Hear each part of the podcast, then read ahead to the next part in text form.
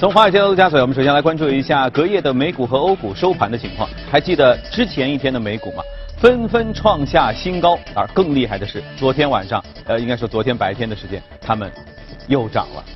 我们看到道指、纳斯达克指数啊，甚至包包括标普指数，虽然涨幅不高啊，但纷纷是在最高点上艰难的向上突破，足以见得他们这个后续的力量是有多强劲。我们来连线一下第一财经驻纽交所记者葛万，请他来做一下介绍。你好，葛万。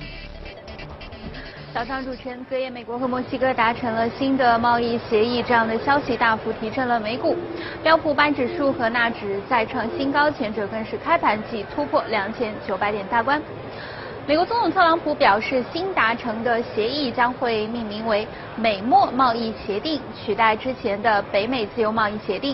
有效期至少是十六年，每六年要进行一次复核。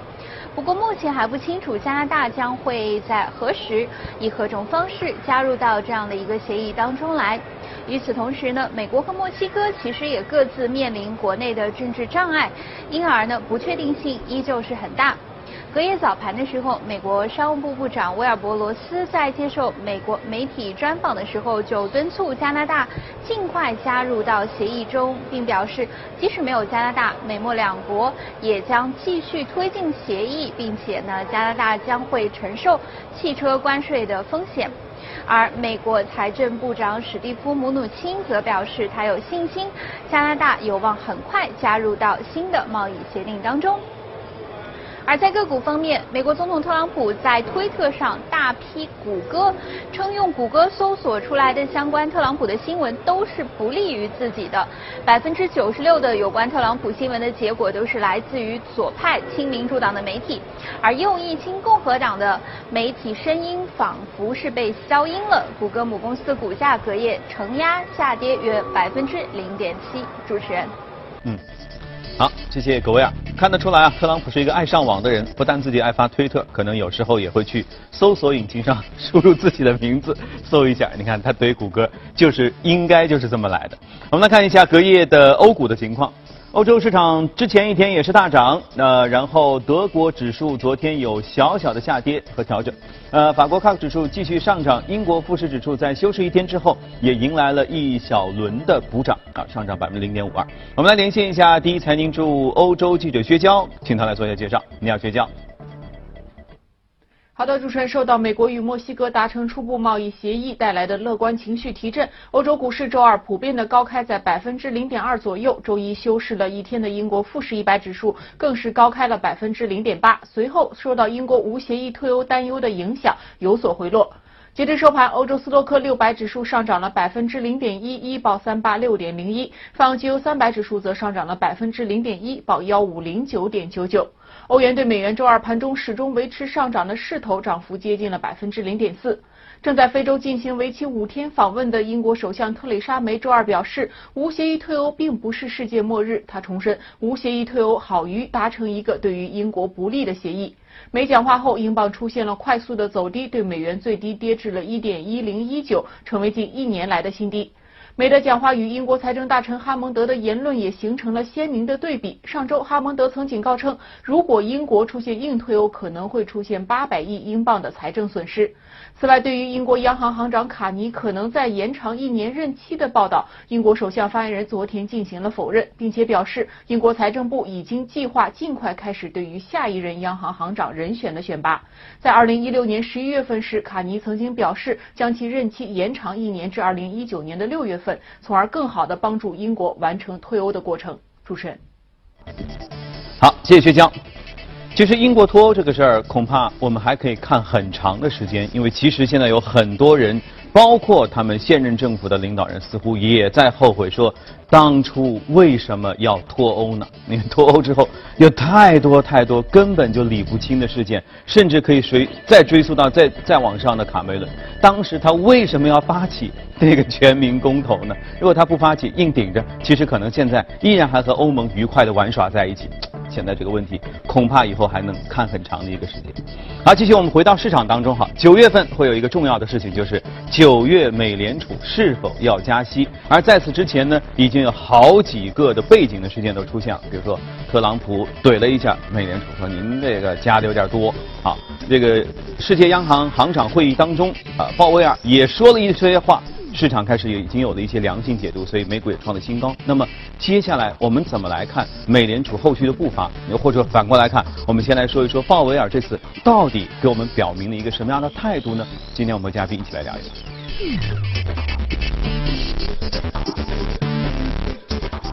好，今天来到我们节目当中是简价，嗯，念简价，嗯，九月份来了哈，美联储要加息了，你是不是也很兴奋？每次啊，关到谈到加息，我觉得你们的观点一直都比较的。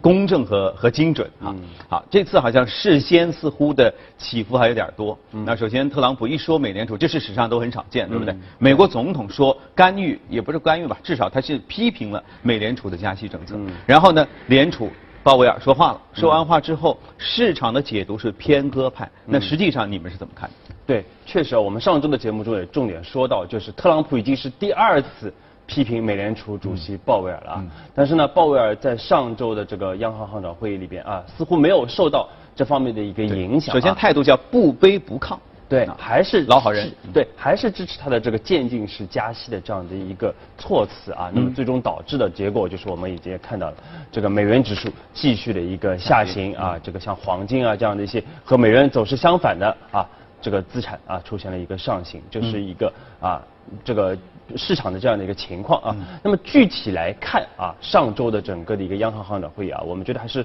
非常的重要的啊，因为上周五到上周日是开了三天啊，那么三天里边呢，其实大家主要关注的就是鲍威尔的这样的一个讲话啊，就是现任的美联储主席。那么他首先表示啊，其实他的整个表态，我们看到和八月初他在这个美联储的这样的一个议息会议上的这样的一个呃表述，其实是差不多的啊。首先还是强调美国目前经济走势非常的这样的一个强劲啊。那么另外呢，美联储目前还没有看到这个美国的一个通胀率啊是加速。上到百分之二以上的一个水平啊，所以说他是在这样的一个讲话当中，他用了八次的这个啊渐进式的啊，就是指 gradual 啊这样的一个措辞啊，也就是意味着他还是希望美联储会渐进式的进行这样的一个加息的一个动作，而且呢，他也强调就是美联储目前还没有。要加速去加息的这样的一个步伐啊，所以说总体来说和这个八月初的这样的一个表述非常的一致，没有增加任何的鹰派的这样的一个观点啊，所以大家普遍都认为啊，像刚才阳光也说到了，普遍认为还是一个偏鸽派的啊这样的一个表述啊。那么另外大家也是关注到就是这个大家之前也比较担心的啊，那么为什么就是呃。这个大家特别关注这个美联储啊，包括这个全球央行行长会议啊，一年一度的。对。那么就是因为要从这样的一个会议里边啊，大家要去啊发掘。就全球各大央行，它的整个的一个政策的一个导向啊，是否会发生一些变化啊？嗯，包括几个巨头啊坐在一起，他们来一起来协调整个全球的一个货币政策，是否会出现一些变化？那么另外呢，这次因为是鲍威尔的首秀啊，所以大家也要看看，就是鲍威尔和前任的这个耶伦啊，他有什么这样的一个政策上的上面的一个差别啊？虽然说大家都是偏鸽派的啊，他和耶伦都是大家认为偏鸽派的，但是我们看到还是。从细节里边，我们看到还是有非常明显的一个差别的啊，差别的因为在二零一六年的时候，当时我们看到耶伦就有一个啊，在这个 Jackson Hole 的会议上有一个讲话啊，那么他当时就提出，其实美联储应该提前来采取一些措施啊，比如说他当时就强调要。提前来采取一些这个紧缩的这样的一个货币政策，那么这就会使得美联储在未来万一出现这个新一轮的这个金融危机的时候、经济危机的时候，可以有更多的手上会有更多的牌可以打。对，这个是耶伦，他他他做的是一个未雨绸缪式的这样的一个啊货币政策的这样的一个。导向啊，这是他的一个啊做法。但是我们看到鲍威尔很明显啊，这次的讲话里边，他很明显的也强调，就是他是希望看到有一些明确的信号出现之后啊，才会进行这样的一个啊出手。也就是说，必须得看到，比如像通胀加速的一个上行，或者是出现新一轮的这样的一些经济危机之后啊，美联储可能很快的来停手加息，并且有可能来逆转这个货币政策啊。所以说，其实虽然说大家都是偏鸽派啊，他和耶伦，但是呢，我们从细节上来说，还是有很大的一个差别啊。就是耶伦可能更前瞻一点，而鲍威尔呢。可能更多的还是要啊偏滞后一点啊，可能还要看到更多的数据的。就一个更看向远方，一个就看着眼前。对，一个看着眼前啊，所以说其实我们说最后会导致的整个货币政策的一个导向会不太一样啊。比如说未来我有可能会看到这个美联储相对来说会偏滞后的。这样的一个操作的一个出现，就不是加在前面。对，比如说一种是说我预期，比如说通胀要到二了，所以我现在就加。还有一个，呃，鲍威尔也许说法是我等，我等通胀过了二，我再决定加。对，是的，所以说这个是一个很大的一个差别啊，大家未来去关注。那么另外大家也关注到，就是刚才这个杨光也说到了，就是啊，特朗普对于鲍威尔的这样的一个，包括对于美联储整个加息政策的这样的一个批评啊，我们看到这个最近啊声音非常的大啊。那么在会议上呢，其他的美联储主席啊，这个对纷纷就是表态，我说我要强调我们美联储的这个货币政策的一个独立性。哎，但是很有意思，鲍威尔这次并没有。做出任何的这样的一个表态啊，所以说我们也是看到他可能也是受到了，确实受到了政治方面的一些的压力。嗯，那么未来这样的一些政治压力是否会转变为美联储货币政策的这样的一个改变啊？这个我们要拭目以待。嗯，啊，这个非常有意思啊。嗯，那么另外呢，就是我们看到其实这次的这个央行行长会议啊，还有一点很有意思，就是去年的时候我们记得。三大巨头是纷纷出席了这样的一个会议，也就是这个耶伦啊，加上这个欧洲央行行长德拉吉，包括日本央行行长黑田东彦啊，三巨头聚首。但是这一次呢，我们看到，首先其他两个国呃地地啊国家和地区派出来的都是次级的这样的一个官员啊，那么甚至啊，我们看到这个像欧洲。它的很多的这个央行的官员其实是反对这次会议的啊？为什么呢？呃，这个甚至是我们看到这个像执行哦，这个德拉吉肯定是没有来了。他的这个执行的董事们都是拒绝来美国参加这样的一次会议。是一个这美国的政策的一些啊，包括我们刚才那个新闻片里面也说到了啊，欧欧洲也是希望建立一套自己的这样的一个货币和支付的一个体系。嗯。可能也有一定的关系啊，可能和目前美国和欧洲的整个的一个贸易摩擦。也有一定的一个关系啊，所以这个我们也是建议大家去值得关注的这样的一个点。OK，好，那么这个之前的背景都说完了，你觉得九月份的加息路径和包括十二月的加息可能性，甚至明年整个的加息节奏，在会议之前和之后会有变化吗？对，其实我们看到啊，就是呃，我们刚才为什么一直要反复来强调 Jackson 后会议上鲍威尔的一个讲话啊？就是我们认为目前整个美联储，首先它的一个加息节奏并没有出现任何的这样的一个变化啊。那么另外呢，它必须得等到这个数据出来之后啊，充分证明对，才有可能会来这个。啊，加速或者是暂停这样的一个加息的一个措施，所以九月份目前还是大概率。呃，目前还是大概率，因为经济数据总体来说还是比较的好的啊，所以啊，而且通胀也没有失控啊，所以说现在还在这样的一个比较渐进式的这样的加息的一个过程当中。嗯啊，但是未来有可能会变得更加谨慎啊，因为后面旁边有一个随时会开炮的总统。对。然后呢，呃，从总体上来说，这个鲍威尔也是一个小心谨慎的人，所以他要得到进一步的数据的验证。对。然后，那最近美股屡创新高，你们怎么看？是不是其实代表着呃美国的经济上涨的动力依然非常强？呃，对，目前其实至少啊，从目前的角度来看，就是整个的一个利率的一个上行啊，暂时还没有对美股的这个盈利啊，包括整个上造成比较大的全面的一个影响啊。特别是对于那些巨头来说，我们说其实还没有造成直接的一个影响啊，包括这个贸易摩擦啊，对于这些。啊，影响，因为相对来说这些东西都会比较滞后啊，可能最近刚刚开始加征的这样一些关税啊，包括整个的一个成本的一个上行，那么会在未来几个季度的这个财报里边才会有陆续的一个现在还没体现啊，现在还没有体现，所以美联储现在也不会做出这个过激的这样的一个举动好，那我们正好说到美元啊，因为这个偏鸽派之后，现在美元走弱了。其实我们往往前捋的话，美元之所以突然之间走强呢，很重要一点就是土耳其，呃，开始这个和美美国啊，尤其主要是特朗普嘛。又发生了一些摩擦，然后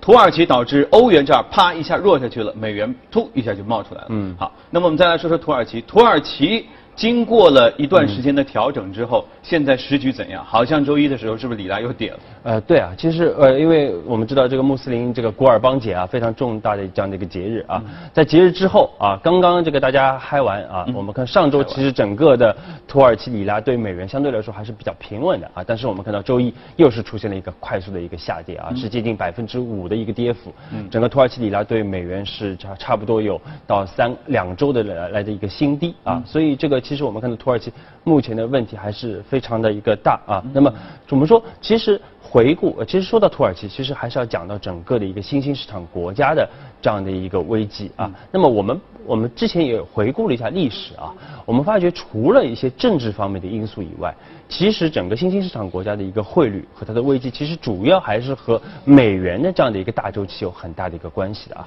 因为在过去三十呃四十年里边，我们看到一共有差不多四次的大型的这样的一个新兴市场国家的一个危机啊。那么分别是这个八十年代的拉美危机啊，然后九十年代我们很熟悉的亚洲金融危机啊，以及。近期我们二零一五年到二零一六年上半年的这样的一个资源型的一个新兴市场国家的这样的一个危机，嗯，而这三轮危机我们看到普遍它的背景都是和强势的美元有很大的关系啊，因为美元一旦走强，我们说对于全球的整个的一个啊借贷的一个利率，它的一个资金成本就会出现上行啊，而且我这些国家都是这个呃。外债比较多的一个国家啊，它的整个的一个杠杆率会出现一个上行，企业盈利会受到压力啊，所以导致它的一个啊货币会出现明显的一个贬值，嗯，而它货币的明显贬值又会助推整个国内的一个通胀率啊，所以导致整个滞胀的一个风险，嗯，那么就会形成一个恶性循环啊，一边滞胀一边要不断的贬值，然后经济不断的一个恶化，会形成一个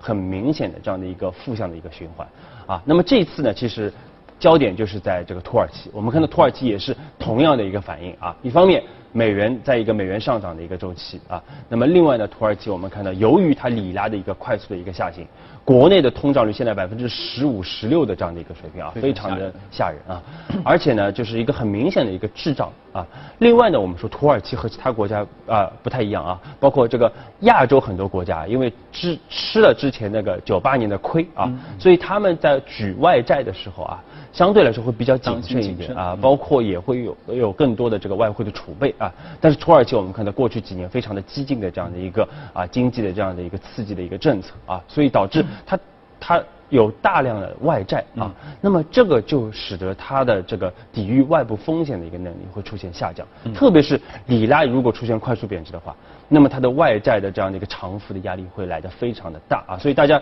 一方面担心土耳其，另外也担心借给他们他钱的这样的一些欧洲的一些银行啊，所以我们看到出现了。这样的一个啊危机的，那这样一个事情短期内能结束吗？还是说它会一个长尾效应一直发酵？这个呢，就是观察两点啊。我们刚才说，就是主要这次危机还是一方面是因为强势的美元，另外就是因为美国和土耳其之间的这样的一个政治和贸易的一个摩擦。那么这个根儿还在政治上。对政治和贸易不对，因为这个还是因为土耳其相对体量比较小啊，受到美国的压力就有点有点受不了啊。那么这个就是我们看，首先就看未来美元是否会进一步走强啊，这个它的整个的一个压力会不会啊，政治和贸易的压力会不会进一步的加强？如果进一步加强的话啊，那么这个土耳其有可能会面临更严重的这样的一个金融和经济的一个危机。嗯那么如果啊，相反的话，如果美元走弱啊，这个危危机缓和的话啊，那个这个贸易摩这个摩擦缓和的话，那么土耳其就会渡过难关啊。另外，其实大家比较关心的就是土耳其这次危机是否会引发这个比较大规模的，会会有些传染性啊，会引发外啊大规模的这样的一个信息市场的一个危机啊。目前我们来看呢，就是首先呢，其实和二零一五年、一六年不太一样的一点就是，首先欧洲的经济。相对来说，基本面比较好啊，因为我们看到欧洲很多经济体已经开始复苏的一个状态了啊。除了没几个借钱给土耳其的银行，呃，对，除了那些银行，可能部分银行会受损，但整体的经济相对来说还是比较好的，失业率都在出现一个下行啊，包括一些南欧的国家，像这个西班牙，这个呃，包括希腊啊，都是出现一个改善的一个情况啊。那么另外我们说就是这个呃，其实还是和这个呃土耳其的这个自身的一个问题有关啊，就是啊，我们说像这。这个相比于土耳其啊，其他的这样的一些新兴市场国家的话啊，我们看像俄罗斯啊，像这个巴西啊等等，目前的整个的一个忍受度还是比较高的啊，所以暂时来看，除非一些意外的这样的一些事件、小概率的事件出现啊，否则目前来看，土耳其的这个危机还很难传导到其他的一些新兴市场国家。啊、好，那我们就放心了哈。我们继续妥妥的唱着快乐的、呃美丽的土耳其的歌，然后看着他们这个事儿该怎么发展。好，接着看一下美股放大镜。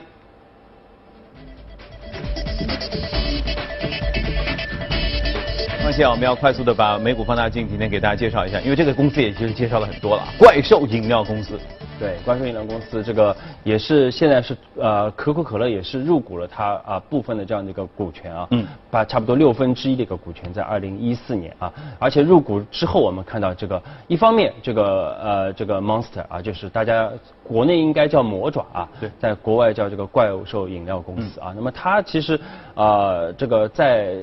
呃，可口可乐二零一四年入股之后啊，首先是借助了可口可乐的一个渠道，在全球有一个快速的这样的一个布局啊。那么另外呢，我们说它的股价也是在这个啊收购之后也是出现了百分之两百以上的一个上涨，也是美股十大牛股之一啊。但是今年以来，我们上次节目中也说到过啊，就是其实之前我们也介绍过这家公司，因为也是我们重点关注的一个海外的一个食品饮料的一个巨头啊。那么它上次啊，其实我们看到早前呢，它的整个的一个财报啊，相对来说比较低预期啊，导致了它的一个股价今年一路从这个高点。下跌百分之二十六还要多啊，那调整还挺厉害，调整挺厉害的啊。但是最近我们看到有明显的这样的一个起色啊。一方面和我们之前说到的这个公司管理层进行一些积极的一个改改进啊有一些关系啊，比如说要来增加整个的一个售价啊，来这个啊降低整个成本上涨的一个压力啊。那么另外呢，我们看到也是进行了这样的一个新一轮的一个回购的一个措施啊，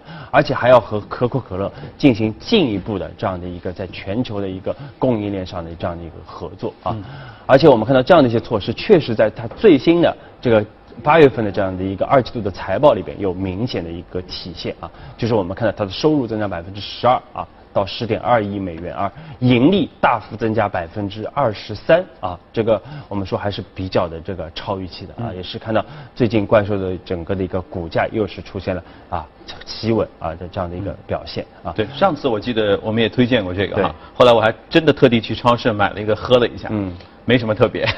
但是呃市场确实对它食品饮料这个类别还是给予很好的。对，因为整个全球来说，我们说功能性饮料还是一个增速非常啊快的，这个相对来说比较快的这样的一个资品类。那这个类别是不是在 A 股当中也同样会？是受到追捧。对 A 股相对来说是比较少有这样的一个公司啊，因为主要是在像红牛啊，大家比较熟悉的啊，像这个 Monster 啊，以及一些可能未上市的这个公司也啊也有一些涉足啊这个功能性的饮料。大家我们看到最近有非常多的新的一些品类啊，这个大家可以在超市里边看到啊。那么回到国内，其实我们重点还是说我们的这个食品还是酒类啊，啊，酒类比特别好。对，酒酒类还是特别好。相对来说，虽然说啊前段时间我们看到我们之前。也和很多机构投资者有一些交流啊。我们发现，其实大家现在整体来说，这个情绪还是比较悲观的啊，不是对这个板块啊，可能是对整个市场啊，相对来说比较悲观啊。特别是大家看到一些最新的像零售数据啊，啊，包括一些像家居一些行业的数据，都是表现很疲弱啊。